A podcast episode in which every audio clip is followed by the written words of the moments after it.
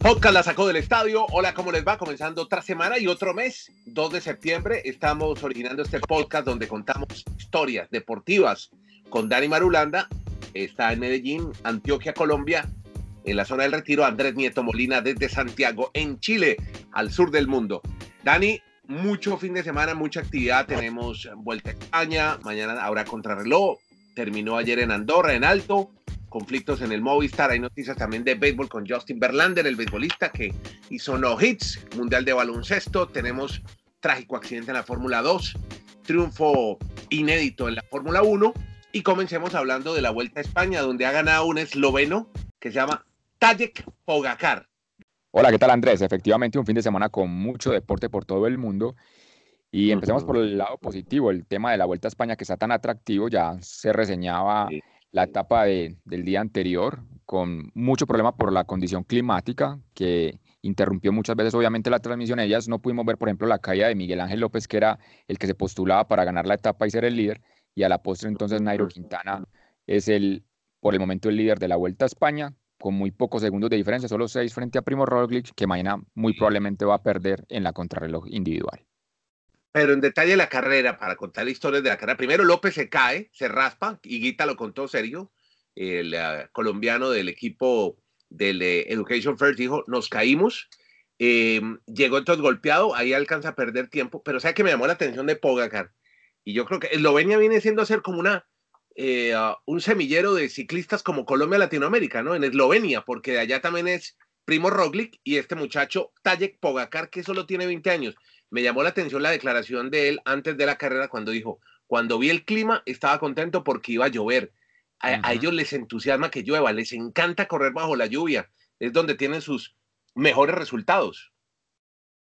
Sí, están acostumbrados y manifestó eso y obviamente fue el gran vencedor de la etapa anterior. Pero yéndonos un poco más a lo que sigue Andrés, porque mañana Primo Roglic va a ser el líder de la Vuelta a España en la contrarreloj. Si obviamente no pasa nada extradeportivo, si no hay caídas, es el gran favorito. Sí, si no le pasa la de Dumoulin una vez en un giro, en una Tour de Francia, un giro de Italia, ¿no? Que le, le da dolor de estómago. Pero el resto, sí, muchas posibilidades de que sea Sería líder, ¿no? De una vez. Sí, porque está a solo seis segundos de Nairo Quintana. Es más, uno podría calcular entre dos minutos y medio y tres minutos pueda ganar la diferencia con respecto a Nairo y a Miguel Ángel López. ¿Tres y lo que minutos? ¿Tres? Es que no me digas. Es que la etapa de mañana es muy larga, son 36 kilómetros. Entonces yo lo estoy haciendo cuentas por un lado no a los optimistas, sino más bien al pesimismo, pensando en que después mm. quedan cuatro etapas de alta montaña donde Miguel Ángel López o Nairo Quintana ahí estarían obligados a descontar ya 45 segundos. Lo que pasa es que uno, no ve muy fuerte todavía en la montaña a Primo Rogli, entonces yo no sé, hoy para mí gran lo justo, ¿no, Dani? Pero hoy para mí el gran justito, ¿no?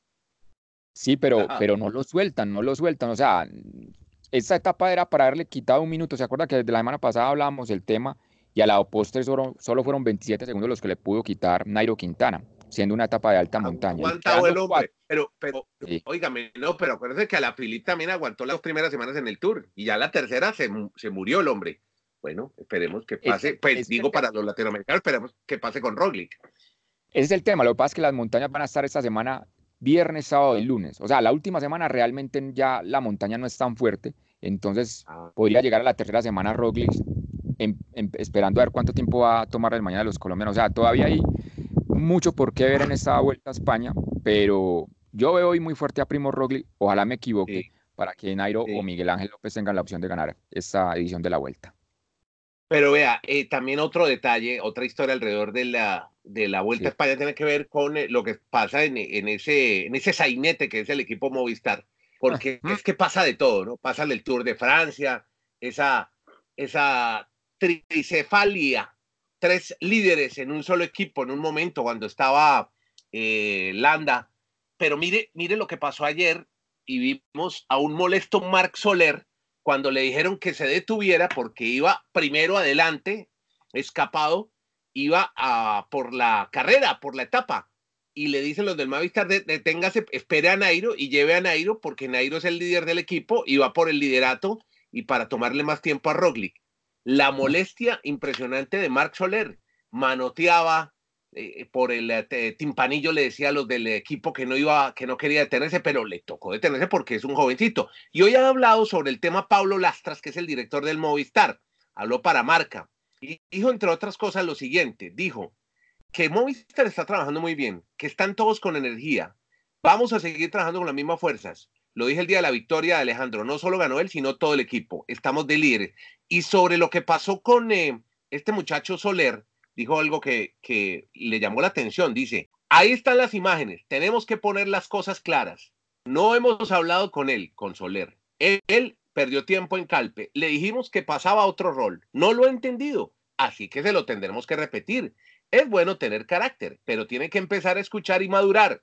Si queremos hacer un líder, tiene que pasar por gregario. Si no, que se ponga un tutorial y vea lo que hizo en una época Indurain por Perico y luego Perico por Miguel a estos chavales, niños en España, les falta memoria ciclística. Así que fuerte jalón de orejas del director del Movistar, Pablo Lastras.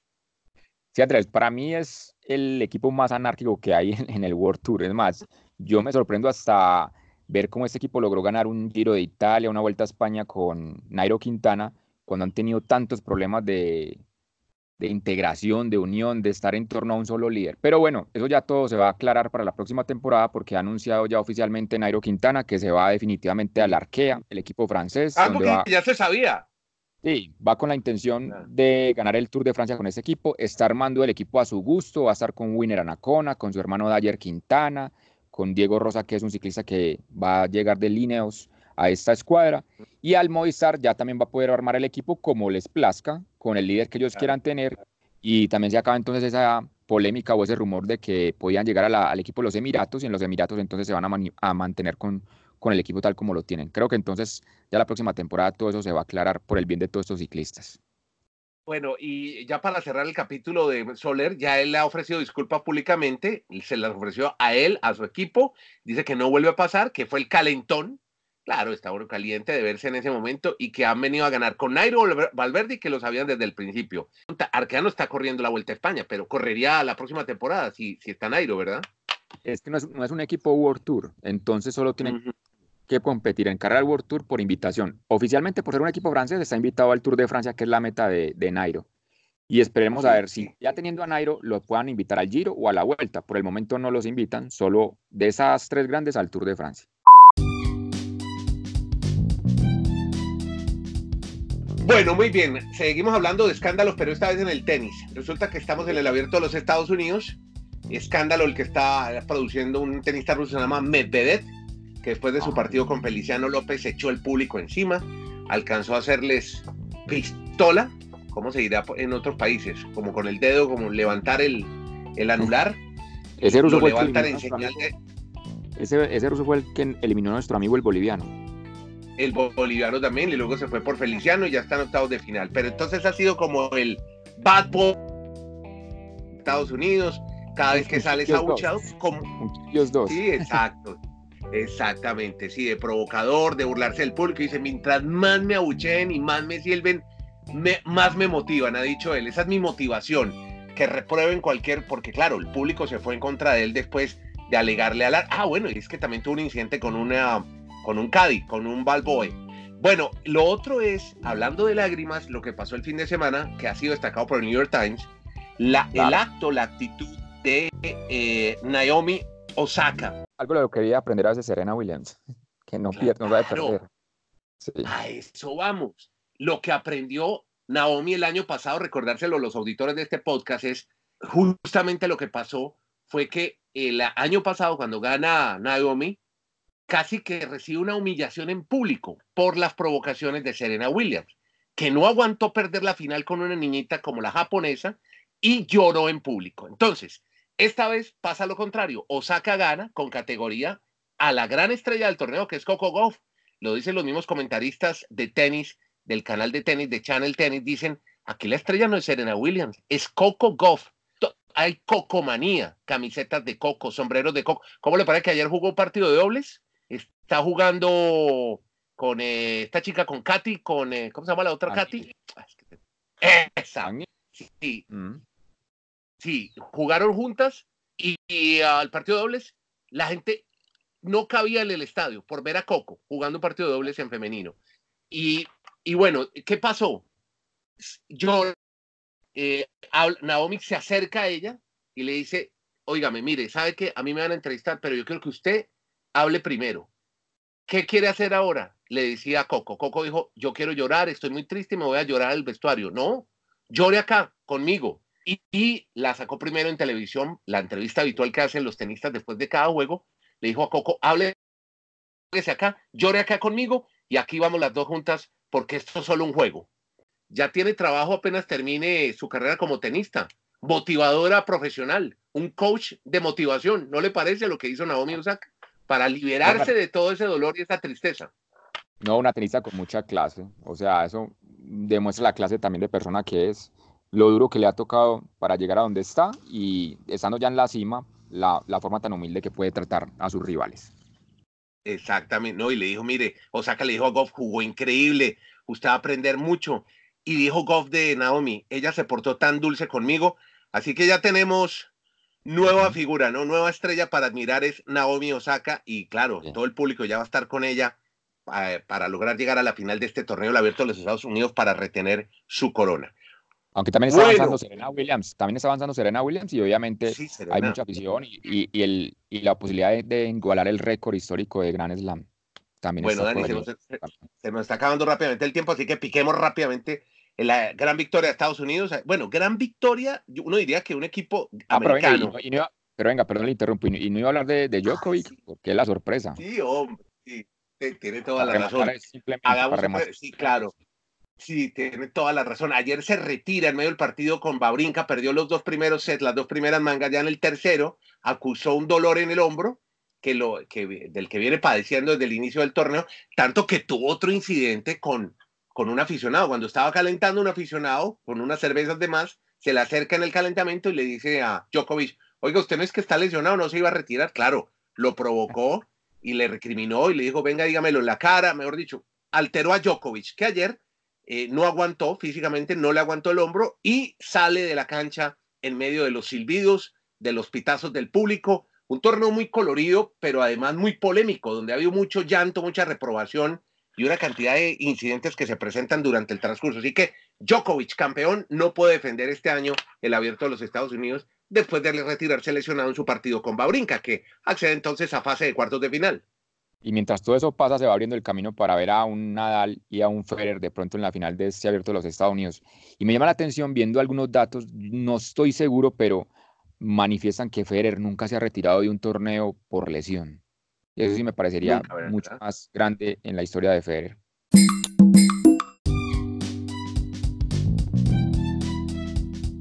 El Mundial de China que se está viendo por televisión, gracias a Dios, 88-67 le ganó Estados Unidos a República Checa. El técnico es el famoso, una celebridad, una leyenda viva al baloncesto, Greg Popovich, que dijo, esta es nuestra carta de presentación, vamos a intentar eh, ejecutar cada vez mejor a medida que pase el tiempo, pero dice que le va a poner mucho énfasis a la defensa.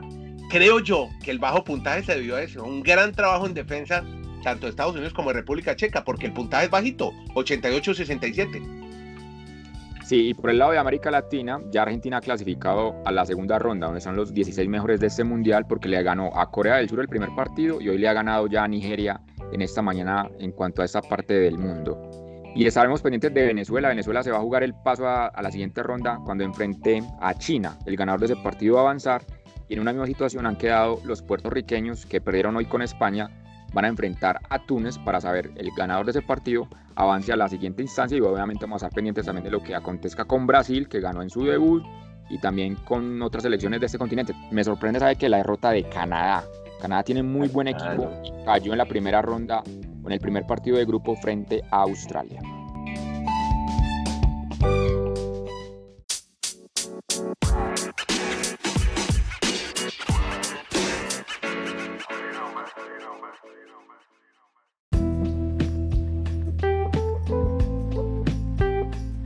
Bueno, eh, eh, automovilismo, Fórmula 1 y una triste noticia en Fórmula 2 que usted tuvo la oportunidad de ver en directo. Lamentable la muerte en la pista de un piloto eh, Hubert, un piloto francés. Sí, trágico el accidente y el fatal desenlace con la muerte de Anton Hubert, este francés de 22 años, compañero de, equipo de Tatiana Calderón, la colombiana que es la única mujer que hace parte de la Fórmula 2. El sábado entonces eh, ese desenlace fatal con el accidente automovilístico con Juan Manuel Correa, un piloto ecuatoriano que compite por Estados Unidos y pues ya lo que todos saben, la muerte entonces trágica de este piloto. Pero, en la pero Dani, ¿cómo fue la cosa? A ver, cuente, ¿qué estaba pasando? Cuente un poco la anécdota y, y, cuénteme que Tatiana Calderón alcanzó a hablar y hubo testimonios de ellas. ¿Qué fue lo que pasó en la transmisión de Fox? No, la, la competencia apenas estaba arrancando y en una de las rectas donde se alcanzan velocidades entre 280 y 300 kilómetros por hora, impacta el vehículo entonces de Correa al de Antoine Hubert y el carro queda prácticamente partido en dos y también el otro queda totalmente inclinado con la, con la, llantas, eh, exacto, para el lado contrario y pues empieza la especulación, los periodistas a buscar información oficial de la FIA, ir a la parte de las ambulancias y empiezan a bajar obviamente. ¿Y, los y Tatiana habló? Tatiana hablaba, ¿no? Sí, porque Tatiana la habló, hablaba durante la transmisión. Es que la carrera totalmente quedó ahí mismo ya suspendida con el accidente, entonces todos los vehículos fueron a pits y entonces empiezan a entrevistar a los pilotos y obviamente en este caso Fox hablaba directamente con Tatiana y Tatiana manifestaba que esperaba que los pilotos estuviesen bien y, y pensaba y soñaba con poder competir nuevamente al siguiente día, pero pues ya todo obviamente se fue al traste con, con esa trágica noticia de la muerte de, de su ex compañero. Bueno, otro veinteañero que triunfa, pero entonces en Fórmula 1, la carrera que vino después de esta tragedia. Sí, al día siguiente ya Leclerc eh, con la Ferrari gana su primera competencia en la Fórmula 1. Es el primer piloto de Mónaco en ganar y en las estadísticas es el piloto número 108 en la historia en ganar una carrera de la Fórmula 1 y es la nación 25 en también diferente ganar en la mejor competencia del mundo del automovilismo. Este triunfo entonces de Leclerc con la Ferrari. En lo que decía la prensa italiana, la Gaceta los por todo reseñando la victoria de Ferrari. Ahí con tal de que cuando triunfa Ferrari es como si ganara la Nazionale, la selección de Italia, la churra.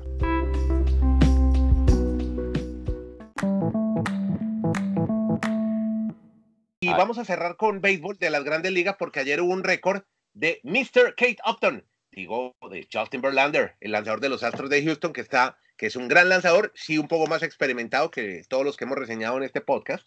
Eh, y ayer eh, tuvo una sensación, una sensacional actuación eh, mientras su esposa estaba en Francia. ¿Cómo es la historia, Dani?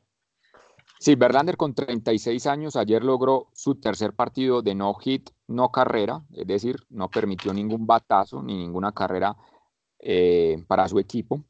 Y es uno de los seis beisbolistas en la historia que ha logrado esa cifra de tres. Y además solo dio una base por bola. Es más, estuvo solo, si no hubiese dado esa base por bola, era un juego perfecto y lo había hecho en la primera entrada. De resto, pudo lograr eh, salir de todos los bateadores a los que enfrentó. Y su esposa, pues Kate Upton, está en Venecia, en, el Festival ah, de Venecia. Sí, y, muy tarde, claro. Y muy tarde, pues obviamente por la diferencia horaria entre Europa y Estados Unidos, fue la primera en mandarle mensaje felicitándolo a Justin Verlander por la hazaña que había logrado con los Astros de Houston. Gran lanzador y muy bien cansado. Nuestra admiración a Verlander.